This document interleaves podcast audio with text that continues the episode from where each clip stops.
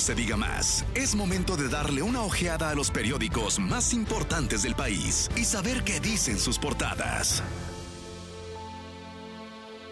Bueno, una noticia que debería salir en, debió salir en todas las portadas de los periódicos, probablemente no salió por la hora, es que Domingo Germán eh, logró ser, logró convertirse en el primer dominicano en lanzar un juego perfecto en las grandes ligas. Así es. Una hazaña que por supuesto será parte de la historia por siempre, un juego impecable.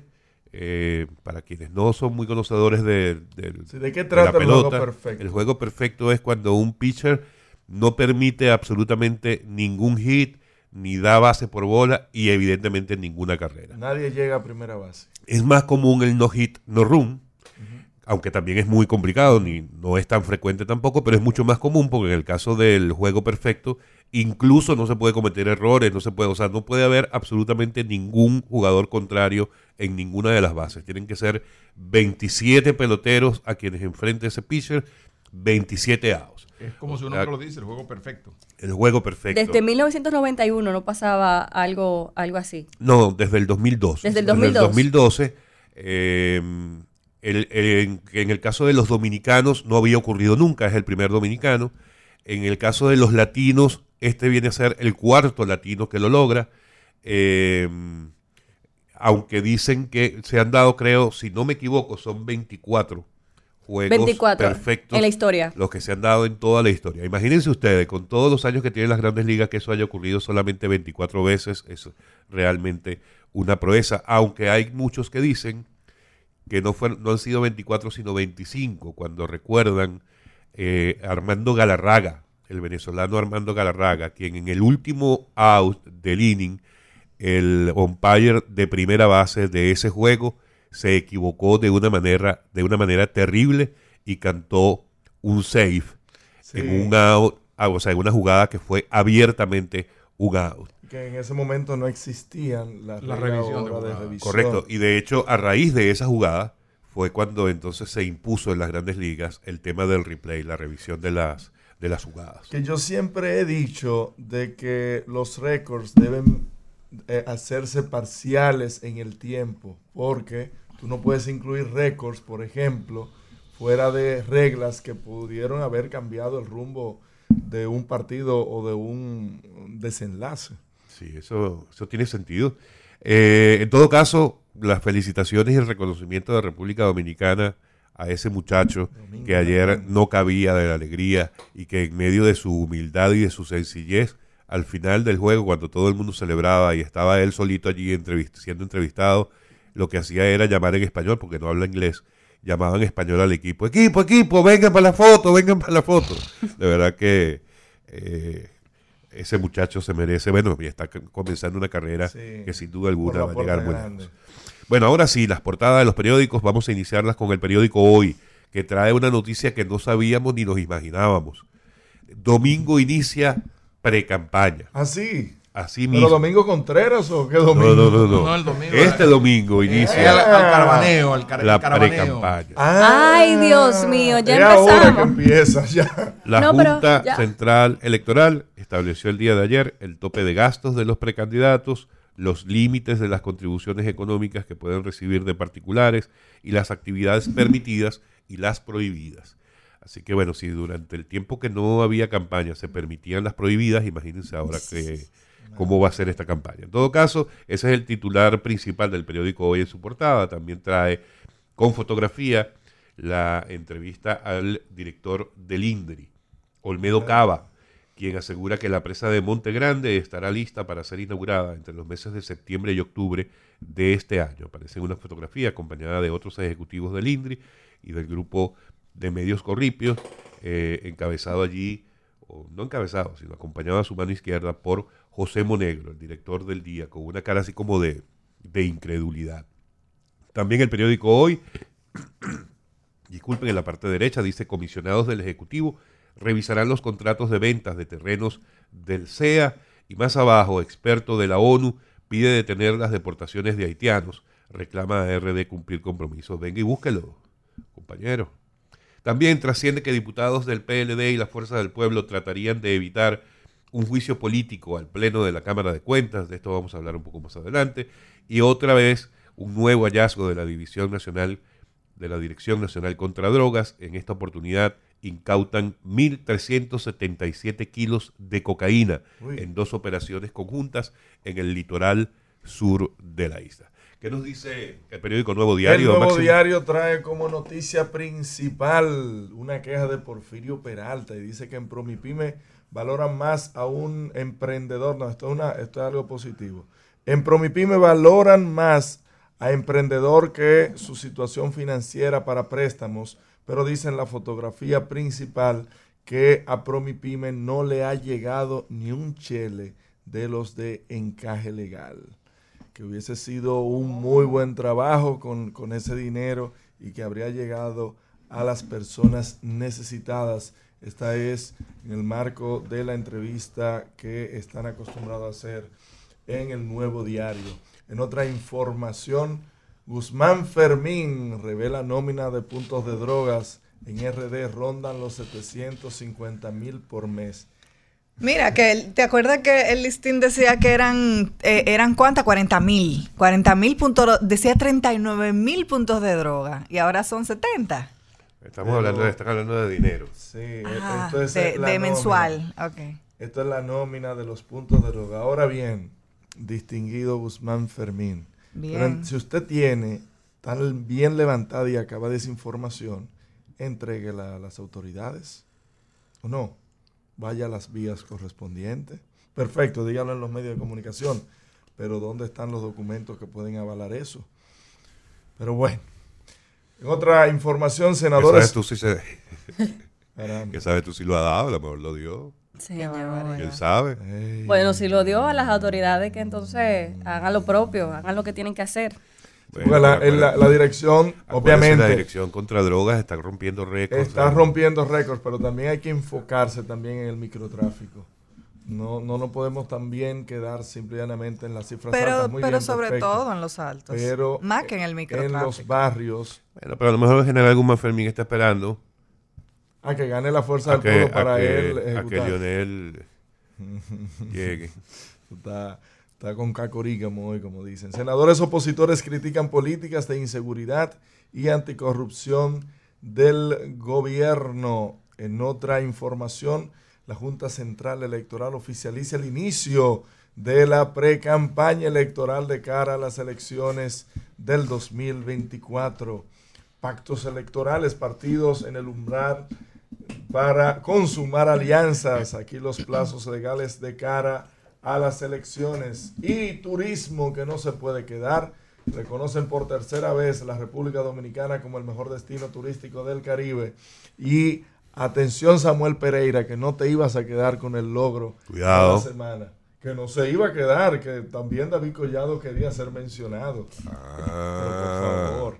Y en No, otra... Samuel, hay que mandarle su saludo. Pero por supuesto. Y en lo que tiene que ver con el editorial del nuevo diario, la reelección y conflictos. Karina, ¿qué nos dice el diario libre de hoy? Bueno, pues el Diario Libre en fotografía principal nos trae una buena noticia y es que tres preseas de plata para el boxeo femenino fueron obtenidas. Se sumaron ayer tres preseas de plata para la República Dominicana en el boxeo femenino de los Juegos Centroamericanos y del Caribe San Salvador La República 2023. Dominicana está on fire. Me encanta que el Diario Libre está resaltando Sí. estas noticias positivas de lo que se está logrando Sí. en los Juegos Centroamericanos. Ya tiene varios días en esto, dándole portada. Y es necesario reconocer a estos atletas que están realizando tremendo trabajo. Por otro lado, el gobierno asegura que el crimen ha bajado un 25% en el 2023. Así lo han sostenido, que los números indican esta mejoría con respecto al año 2022. En otro orden, la Junta Central Electoral declara abierta la pre-campaña electoral a partir del próximo 2 de julio. Y es irregular la adquisición del edificio del Ministerio de Industria, Comercio y MIPIMES. Así lo ha revelado una auditoría de la Contraloría que ha evidenciado irregularidades durante el pasado gobierno en la adquisición del edificio que ocupa el Ministerio de Industria, Comercio y MIPIMES. Además, incautan 1.377 paquetes de cocaína en dos operativos, a propósito de lo que conversábamos del tema de drogas. Y por primera vez en meses se reportan hospitalizaciones por efectos del COVID-19. Por cierto, que hace unos días mencionábamos que, que la ola de COVID había repuntado nueva vez, que había que estar muy pendientes. El Diario Libre también nos trae que el gasto público aumenta 26% en lo que va del año 2023. También abogan por esfuerzo coordinado para enfrentar el sargazo y embarcan seis de los vagones de ampliación de la línea 1 del metro. Mira, con respecto a lo del titular principal del Diario Libre, de, con respecto a, la, a las preseas de plata que se lograron el día de ayer, el medallero, en el medallero no nos está yendo tan bien, lamentablemente.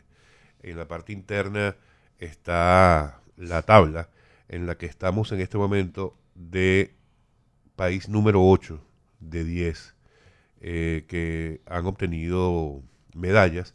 Y en ese para, lugar, para lograr ese número 8, ese puesto 8, República Dominicana tiene tres preseas de oro, 13 medallas de plata y 26 de bronce, con un total de 42. Y quienes puntean la tabla son México con 116, Colombia 71, Cuba 70, Venezuela 57 y Puerto Rico 32. Ojalá que, que, bueno, en los próximos días sí logremos recuperarnos y, y lograr un poco más de, de medallas. ¿Qué nos dice el periódico Listín Diario, Darío? El listín diario, COVID vuelve a provocar internamientos y ahí conjunto una fotografía de una señora ingresada como una UCI, parece afectada por ese virus. Más abajo una fotografía con la protesta de empleados del metro. Eh, dice que empleados del metro marcharon ayer desde la estación de la avenida Kennedy hasta el Palacio Nacional en reclamo de mejores condiciones laborales. Otros funcionarios reaccionan ante las auditorías. Defensa Civil admite carencias de vehículos.